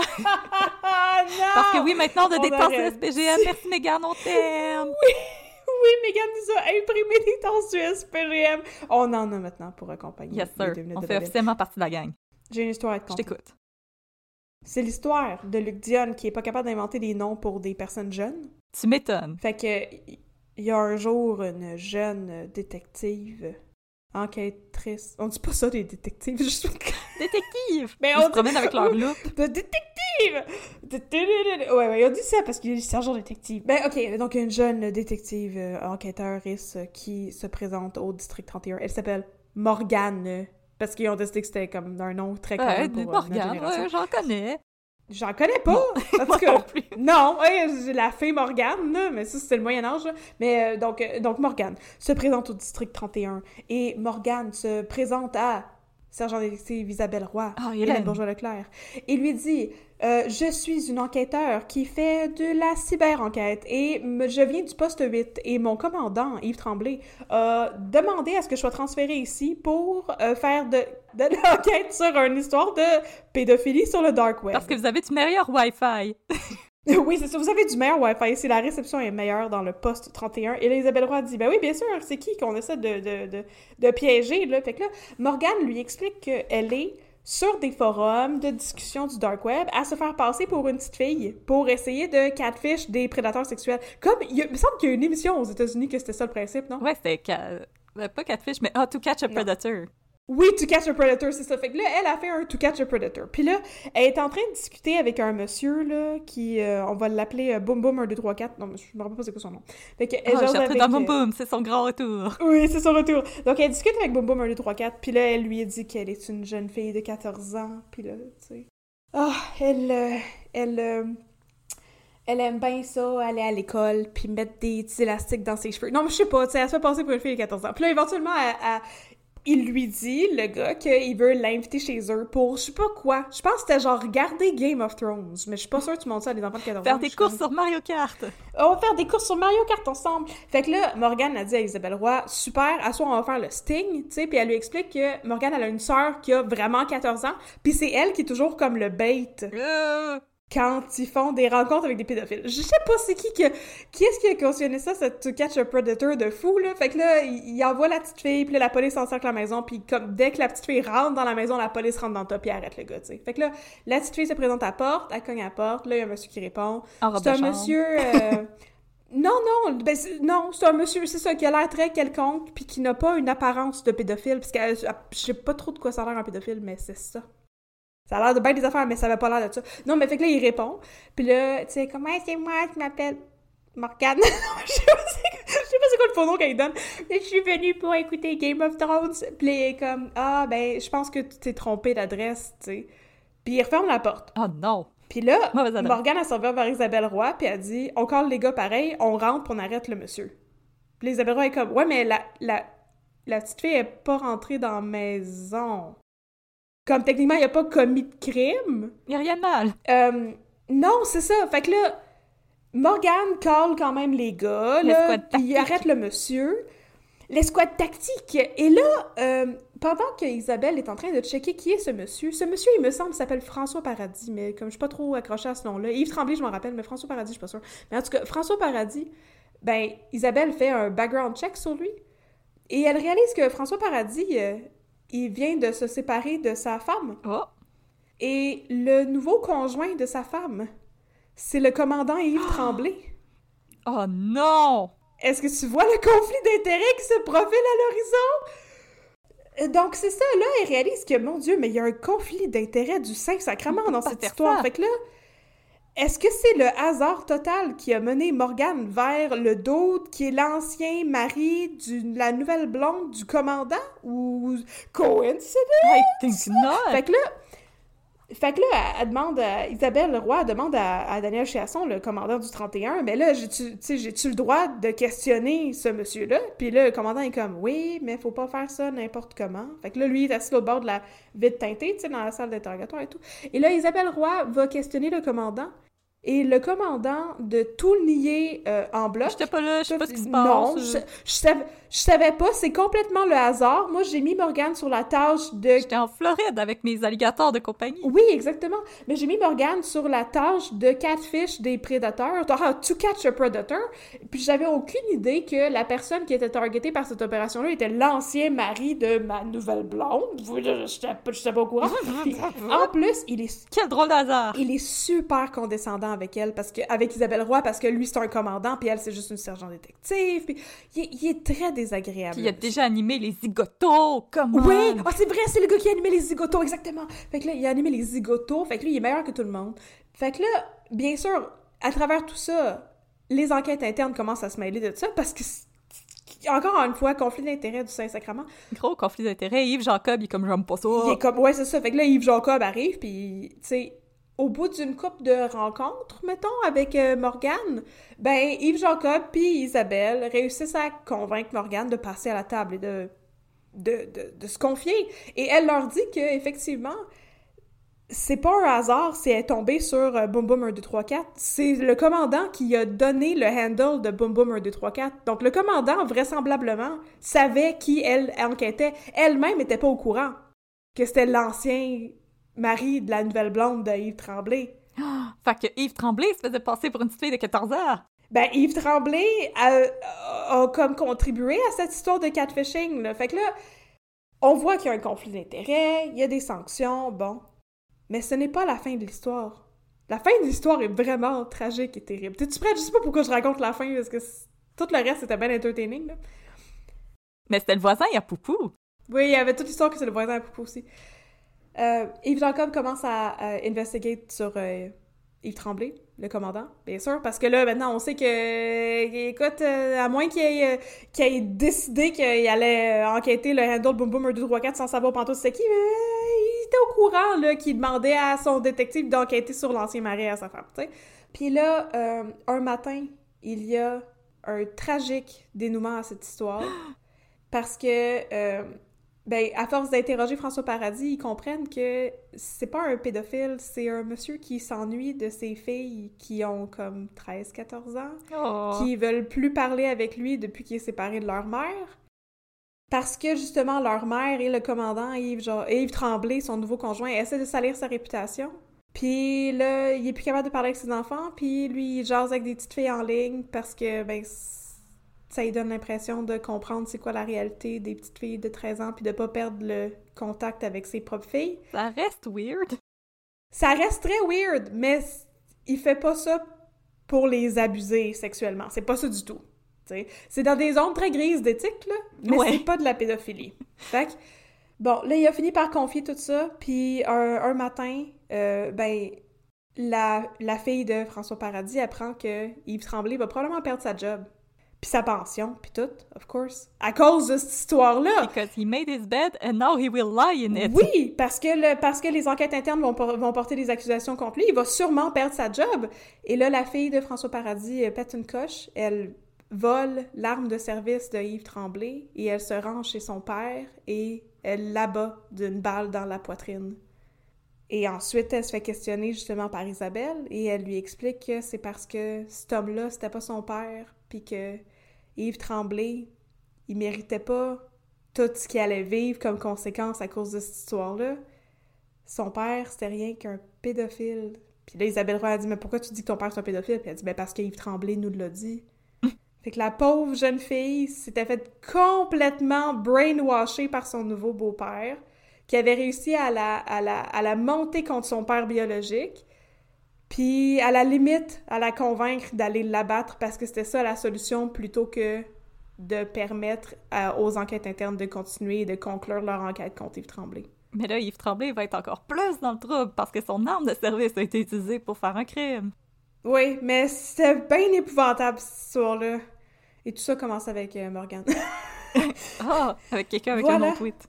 Avec quelqu'un avec un nom tweet. Donc ça, c'était l'histoire. Ensuite, Yves Tremblay, bien sûr, va être arrêté et envoyé en prison. Tant mieux pour lui. Si mettait un autre commandant à la tête du poste 8 ou je sais pas où est-ce qu'il travaillait, euh, qui ne sera pas un maudit tout croche qui va faire euh, utiliser des ressources policières pour faire sa job sale. Tiens, Yves Tremblay, mets-toi les mains dans la piscine à vase des zigotos, c'est le fun?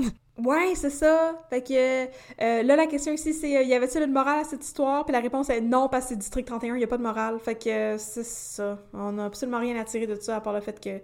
Mon Dieu, c'était terrible comme histoire, puis le pauvre monsieur méritait pas de se faire tirer dans le chest au milieu de la rue par sa fille. Non, vraiment pas.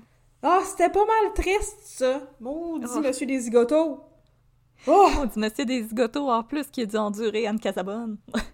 Ben oui. qui a connu je- Anne Casabonne avant que Anne Casabonne, je sais pas moi, vire sur le top. Bon, c'est une façon gentille de le dire. On est pas ici, hein, Elle a, elle a viré sur le top. Fait que je- là, je suis due pour un refill de café, mon chum. J'ai parlé vite, là, puis je suis fatiguée. Moi aussi, j'ai On va aller chercher nos tasses du SPGM dans la vaisselle. Yes. All right. Merci, euh, partner. Hey, 10-4, mon chum. 10 partner.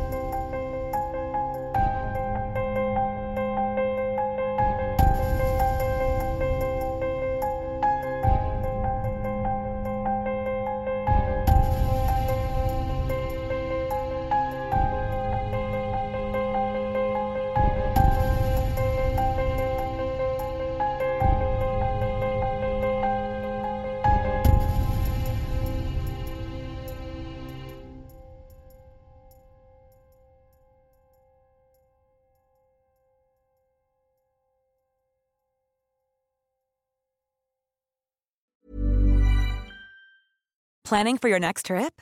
Elevate your travel style with Quince. Quince has all the jet setting essentials you'll want for your next getaway, like European linen, premium luggage options, buttery soft Italian leather bags, and so much more.